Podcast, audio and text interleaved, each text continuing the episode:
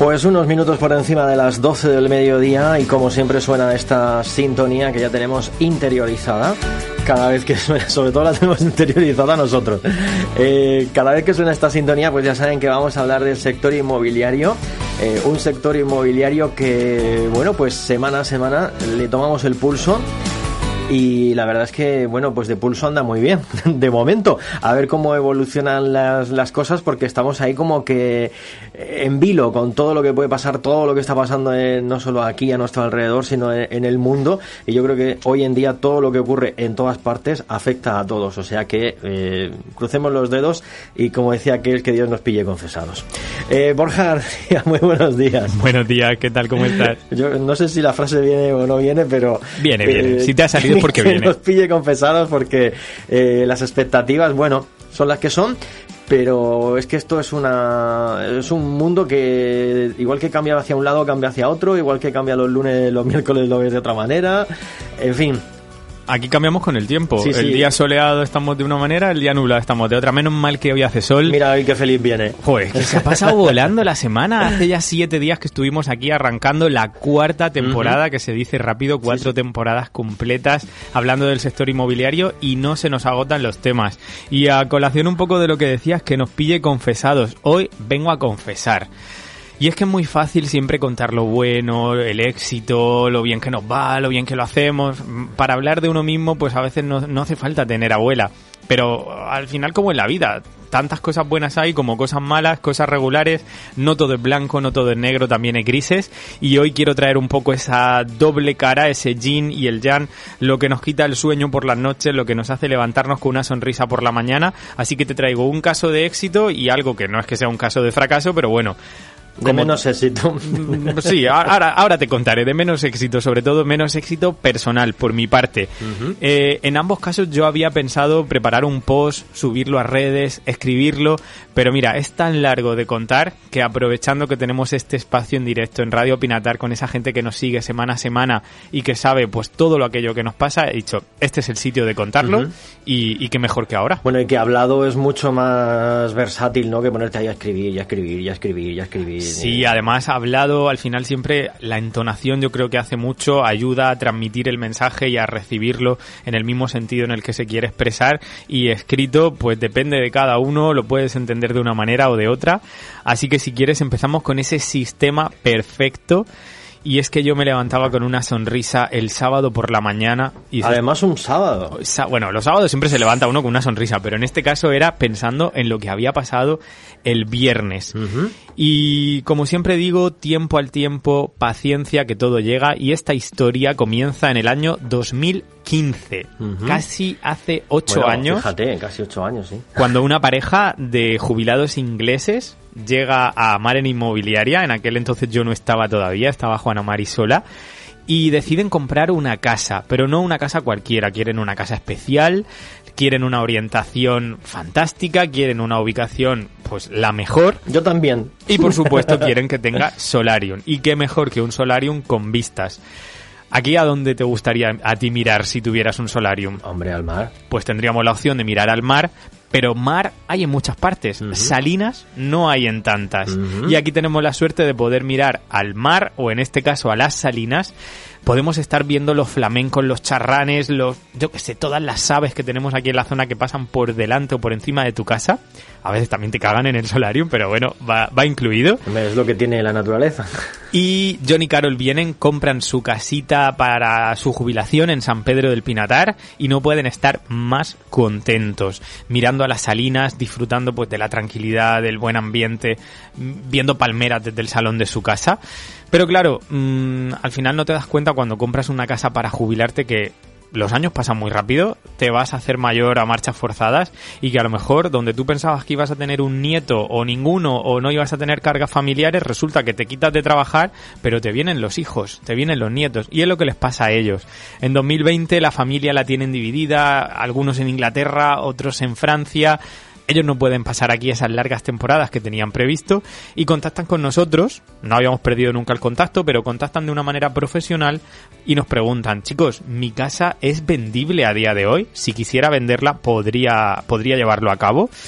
Así que nosotros nos plantamos allí, les visitamos, les pedimos que nos enseñen la casa. Hacía cinco años que no la habíamos visto, no sabíamos si habían hecho mejoras o si estaba deteriorada, no sabíamos lo que nos íbamos a encontrar. Zona, zona, zona. ¿Zona salina? Que, yo me... Eh, al lado de la rotonda de los flamencos. Barrio del Salero.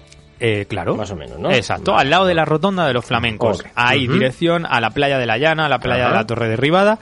Y en aquel momento, además de visitar la vivienda, lo que hacemos es ese informe de valoración en el que les proponemos diferentes precios, actualizamos cómo estaba la valoración de Hacienda en aquel 2020, lo que ahora sería la valoración de catastro, ese precio por metro de venta en la zona de las salinas y con todo eso pues les hicimos un, ese estudio, ese informe, se imprime, se guarda, se les lleva y dijeron que lo tenían que pensar. Era una decisión que iban a madurar y que con el tiempo nos contestarían.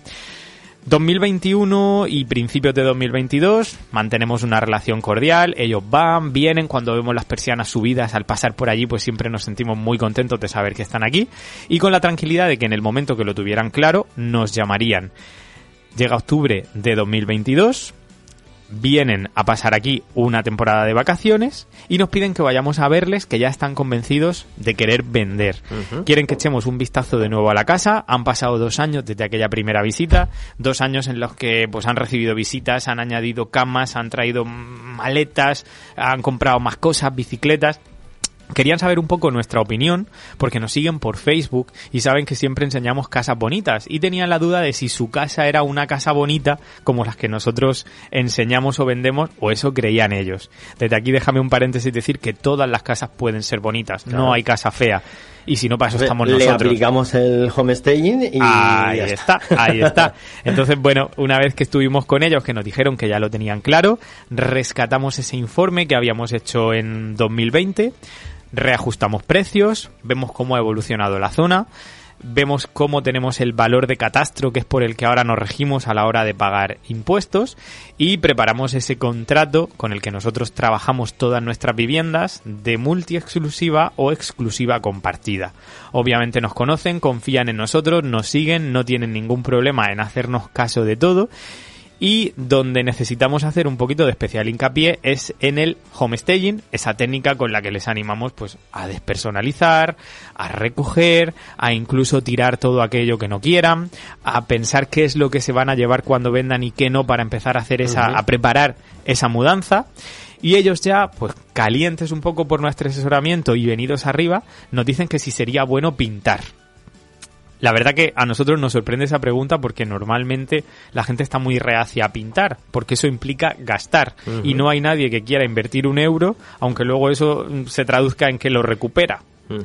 En este caso les decimos que bueno, que obviamente ellos no han pintado la casa, la compraron ya con unos añitos y que pintar sería estupendo, que por lo menos pintar el interior para que la sensación al llegar por fuera de paredes blanquitas, limpias y nuevas, no es que estuvieran sucias, pero bueno, una buena capa. Sí, pero claro, el, color vivo nuevo se, nota. Además que al, final cuando pintas, por un lado te obligas a recoger, te obligas a quitar cuadros, te obligas a, eliminar todo aquello que estorba visualmente. Y una vez que has pintado y ves las paredes tan blanquitas, dices, no lo voy a volver. exacto, exacto. Entonces, pintar tiene como doble, una doble vertiente, porque limpias, higienizas, blanqueas y al mismo tiempo, pues, eliminas todo lo que de otra manera te costaría quitar el cuadro y dejar el, y dejar el hueco. Todavía voy más allá. Nos preguntan por la fachada. Digo, mira, yo no voy a decir que pintéis la fachada porque me parece ya excesivo. Lo importante es la casa por dentro. Pero bueno, les recomendamos un pintor que trabaja muy bien, trabaja muy rápido, que les dio muy buen presupuesto y al final dijeron, chicos, si hay que hacer las cosas, hay que hacerlas bien. Fíjate el aprendizaje de estos señores ingleses. Por lo tanto, pintan casa por dentro, casa por fuera, nos entregan las llaves y se prepara el homestaging reubicamos camas, reubicamos sofás, mesas, sillas, devolviéndole a todo un poco su posición original, porque cuando tú vives y vienes de vacaciones y prestas tu casa a amigos, al final han movido camas, las bicicletas las tienes por en medio, el mueble auxiliar, las maletas no tienes donde guardarlas y las tienes ahí a los pies de la, de la habitación, todo eso se recoge, se pone la mejor versión, se convierte en una de esas casas bonitas y me planto el viernes de la semana pasada, 21 de octubre, hago un vídeo. Ese vídeo, no me preguntes por qué, se viraliza en TikTok, 300.000 reproducciones, así de la noche a la mañana. Imagínate 300.000 personas de cualquier parte del mundo viendo su casa, viendo San Pedro, hablando de las salinas Así que viene alguien que dice, chicos, es la casa que estoy buscando, está en el sitio donde la estoy buscando, con la orientación que quiero, con las mejores vistas que voy a encontrar, que me la quedo. Vamos, que se repite la historia de lo que pedían ellos cuando compraron la casa. Efectivamente, es que son casas especiales. Al final, eh, el cliente que pide vistas es como el cliente que pide un ático, son clientes especiales y se van sucediendo los unos a los otros.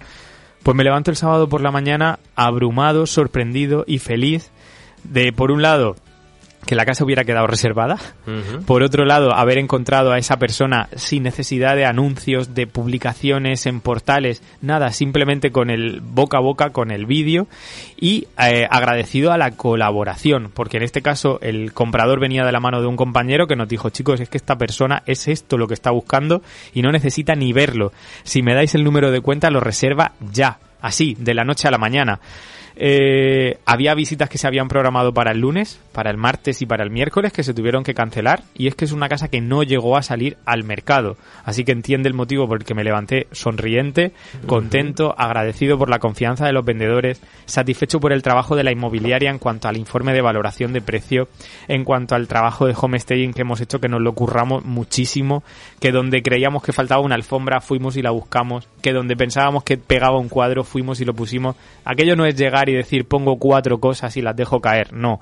Al final tiene que estar pensado y todo eso hizo que, el éxito fuera tan abrumador que, me sintiera luego, eh, una vez que lo asimilé, como con, pena, decía, jo, es que me hubiera gustado enseñar esta casa, me hubiera gustado llevar a gente, contarle, mira las vistas, mira a los vecinos, y no ha podido ser. No ha podido ser por este motivo. Los vendedores se habían marchado, como te digo, la semana pasada. Les hemos dicho que se den la vuelta. Ellos van en autocaravana, así que habían llegado a Toulouse y ya están de vuelta otra vez para abajo a San Pedro.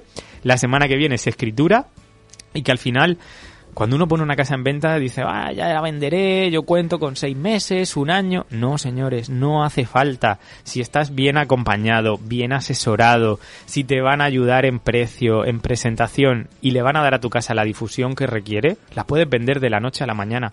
Todas las casas se venden. Todos los vendedores encuentran comprador y todos los compradores encuentran casa. No hace falta esperar. Lo que hay que hacer es las cosas bien. Probablemente esta casa, si no se hubiera despersonalizado, no hubiera tenido el mismo resultado. O si no se hubiera pintado. O si no hubiéramos hecho ese vídeo. Si no existieran las redes. O si fuéramos una inmobiliaria de las arcaicas que, que pone los carteles en un cristal y espera que se los coma el sol. Entonces, cuando veo que hemos conseguido llegar a este sistema perfecto y que además puedo venir aquí a Radio Pinatar en directo y contarlo, pues me sale una sonrisa y, me siento pues, contentísimo, agradecido y sobre todo orgulloso. Ajá. Eh, la vivienda, supongo que una de las viviendas tipo que podemos encontrar allí, ¿no? El, un duplex. Sí, es que aquí son todas iguales. Duplex, tres dormitorios, uno abajo, dos arriba y poco más. Tampoco es una vivienda excesivamente grande, no es una vivienda que destaque por nada, sino porque el conjunto, el, el paquete es un poco de todo. Perfecto. Es, un, poco de todo. Suma todo, además tiene 90 metros más o menos, su jardincito. Y una vivienda que ha jugado a la hora de ser vendida con las dos variantes, la razón y la emoción. La razón porque sabes dónde está ubicada, porque sabes la orientación que tiene, porque el precio va en consonancia, que de hecho ni se ha regateado ni se ha negociado, porque el comprador entiende cuando encuentra una cosa en su precio que no tiene motivo o necesidad de pedir rebaja. Y luego al nivel emocional no es lo mismo enseñarla con los cuadros que tenía esta casa de cuando en el año 2005 los puso una señora de Jaén que luego se la vendió a unos ingleses y mantuvieron los cuadros porque le daba como un rollo español, que llegar allí, poner dos cuadros abstractos que son de color azul, que representan el mar, unos cojines, una alfombrita, como te decía, al final ahí juega un poco eso, razón y emoción, mm. porque la razón sola no compra y la emoción tampoco porque luego te falta lo más importante, pero cuando consigues conjugar ambas ambas variables, las casas se venden como esta, sin necesidad de hacer anuncios. Tengo las fotos en mi móvil que no las he puesto en ningún sitio. Pero ahora después me las enseñas. Pues te van a encantar, pero ya no está disponible. bueno, ¿qué le vamos a hacer? Eh, bueno, este es el, el, trabajo perfecto. El trabajo perfecto, sí. Y ahora te voy a contar el trabajo imperfecto. Madre mía, qué vergüenza. Bueno, Seis años trabajando en San Pedro. ha cambiado hasta la cara. Claro, claro. Seis años trabajando en San Pedro. Yo ya vine preocupado la semana pasada, el miércoles, porque yo decía, ¿cómo voy a resolver este marrón? Salí de aquí, intenté buscar una solución, pero no la encontré. Eh, como te digo, después de seis años, entrando en una media de seis, cinco casas a diario, con llaves, con alarmas, con...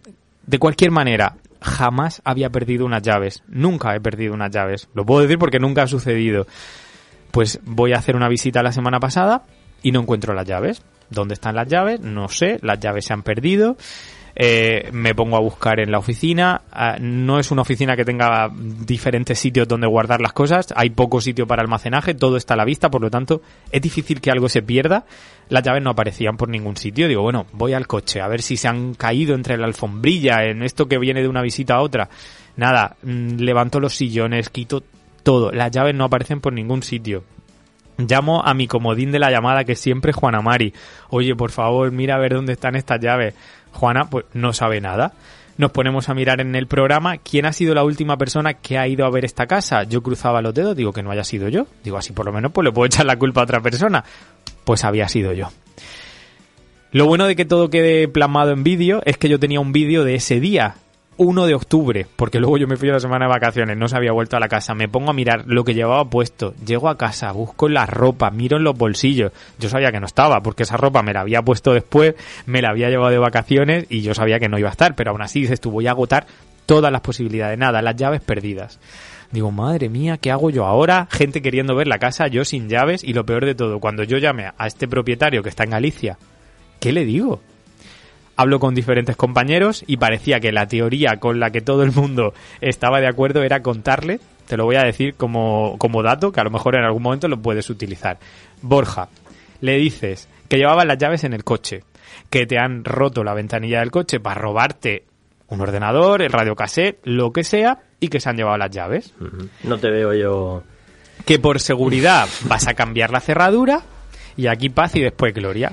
A mí esa teoría no me convencía. No, no te veo yo, no. Claro, yo decía, pero vamos a ver, yo que nunca miento, yo que siempre digo la verdad. Me daba vergüenza decirle que había perdido las llaves, pero es que no me, no me nacía esta teoría. Yo decía, es que se me va a notar. Así que dije, mira, a lo hecho, pecho. Llega el jueves por la mañana, ya había pasado martes, miércoles, las llaves no aparecían, había que actuar. Llamo al propietario y le digo, eh, Vicente, se llama Vicente, tengo un problema. Así, a bocajarro. Digo, no sé qué ha pasado con las llaves de tu casa, no las encuentro, no sé si están perdidas, no sé si aparecerán, pero mm, tengo miedo, necesito ir a tu casa a ver que todo está bien y encontrar una solución. Bueno, pues ahí había dos opciones. Que se lo tomara bien o que se lo tomara mal. Yo me pongo en su lugar y a lo mejor me lo hubiera tomado mal. Porque claro, a mí me llama la inmobiliaria y me dice que ha perdido las llaves. Digo, chico, ¿eres tonto o qué? Bueno, pues se lo tomó de maravilla. Lo primero que me dijo es, Borja, no pasa nada. No te preocupes. Son cosas que pasan. Si aparecen, fenomenal. Si no aparecen, pues tomaremos medidas. Y dame ahora mismo la dirección de la inmobiliaria, que te mando un sobre con las llaves. Vas allí, compruebas que todo está bien y ya tomamos decisiones. Claro, mm, el alivio que yo sentí fue mayúsculo. Es más, le dije, mira Vicente, mm, yo creo que hasta con voz de pena. Te iba a contar esta historia, te iba a decir que me habían robado, que había perdido tus llaves, pero es que yo esto no me lo creía. Digo, prefiero decirte la verdad aunque pienses que soy idiota. Es verdad, lo soy, he perdido unas llaves. Así que me dijo, Borja, no pasa absolutamente nada. Al día siguiente teníamos las llaves en la oficina.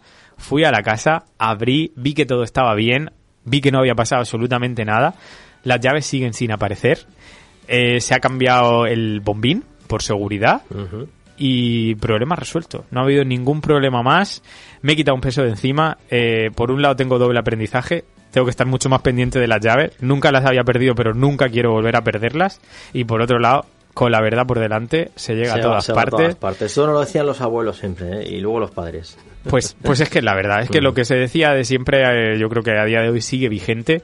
Y entonces, bueno, eh, sería muy fácil venir aquí y contar lo bien que hemos vendido esta casa mirando a las salinas y lo buenos que somos, pero si somos buenos al mismo tiempo también tenemos que tener carencias. Y en este caso, y por primera vez, ya no podré decir aquello de nunca he perdido unas llaves, he perdido unas llaves, pero creo que lo he resuelto satisfactoriamente y sobre todo agradecido a este propietario que lo ha entendido, dándome a mí también una lección, pues eso, de que hay que tomarse las cosas con el, con la importancia que tiene, que tampoco pasa nada, que no se acaba el mundo y, y lo hemos demostrado. Se ha ido, se ha abierto, se ha cambiado y problema resuelto. Así Pero que, probablemente el día menos pensado lo mismo tropiezas con ellas. Bueno, yo cada mañana me levanto mm, y voy mirando por Con mi la casa. esperanza, ¿no? Claro, digo, es que en algún sitio tienen que estar, es que Mm. cómo se pueden haber perdido. Sí que es cierto que el día que fui a esa casa fue un día de mucho trajín, tenía dos firmas en notaría, viendo los vídeos de ese día yo iba cargado, llevaba una bolsa, llevaba unos regalos, llevaba un montón de car no sé, en algún momento se caerían, se perderían.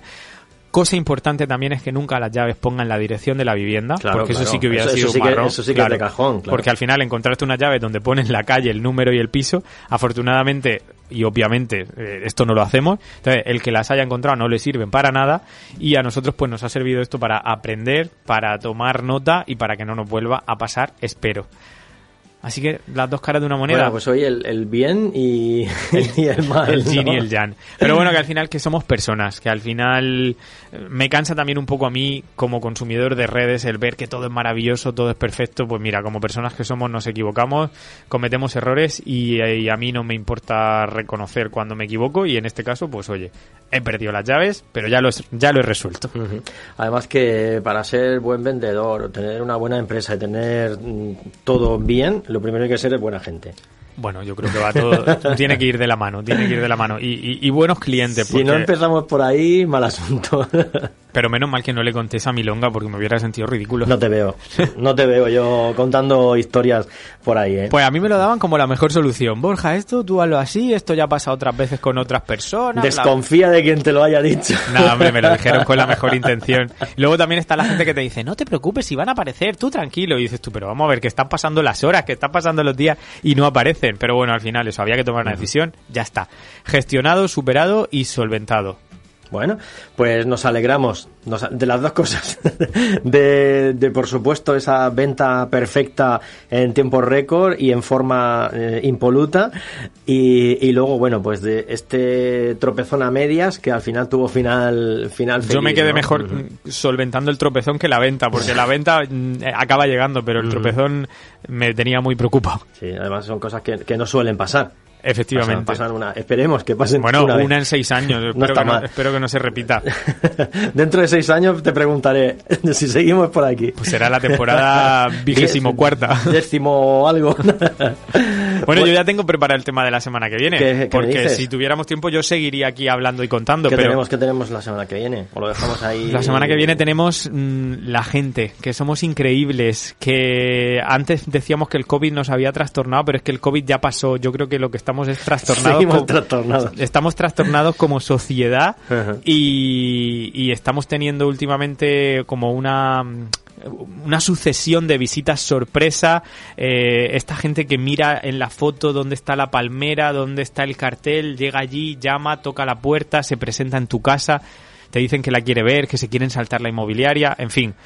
Eh, estamos teniendo unas semanas muy ajetreadas en este sentido y no por nosotros, porque a mí me da francamente lo mismo, por esos propietarios que sí- se sienten allanados en la intimidad de su, de su morada. Bueno. Así que la semana que viene te cuento porque Venga, el pues tema hablamos, tiene, tiene hablamos tela. de todo esto y, si puedes, eh, pues también puedes sumar lo del picaflor, que hay muchos por ahí. Uf, es nuestro día a día, eso podríamos contarlo toda la semana. Bueno, Borja, pues me alegro mucho de, de los dos finales felices que, Muchas gracias. que nos has contado hoy, aunque uno nos tenía ahí en vilo hasta el final. Y la semana que viene, pues hablamos de, de todos estos temas que sumados al intrusismo y al yo soy aquí el que hace las cosas a mi manera y, y demás, No, pues de- seguro que da mucho juego. Vamos a, vamos a arreglarnos tú y yo hoy domingo y la inmobiliaria mañana lunes no se entera. Claro, claro. ¿Para qué? Eso. Bueno, Borja, buena semana. Igualmente. Y el miércoles hablamos de nuevo de, Más y mejor. de todos estos temas tan interesantes que tienen que ver con el sector inmobiliario y que, como pueden ustedes comprobar, ni mucho menos se acaban. Hasta la semana que viene, Borja. Un abrazo. Hasta luego.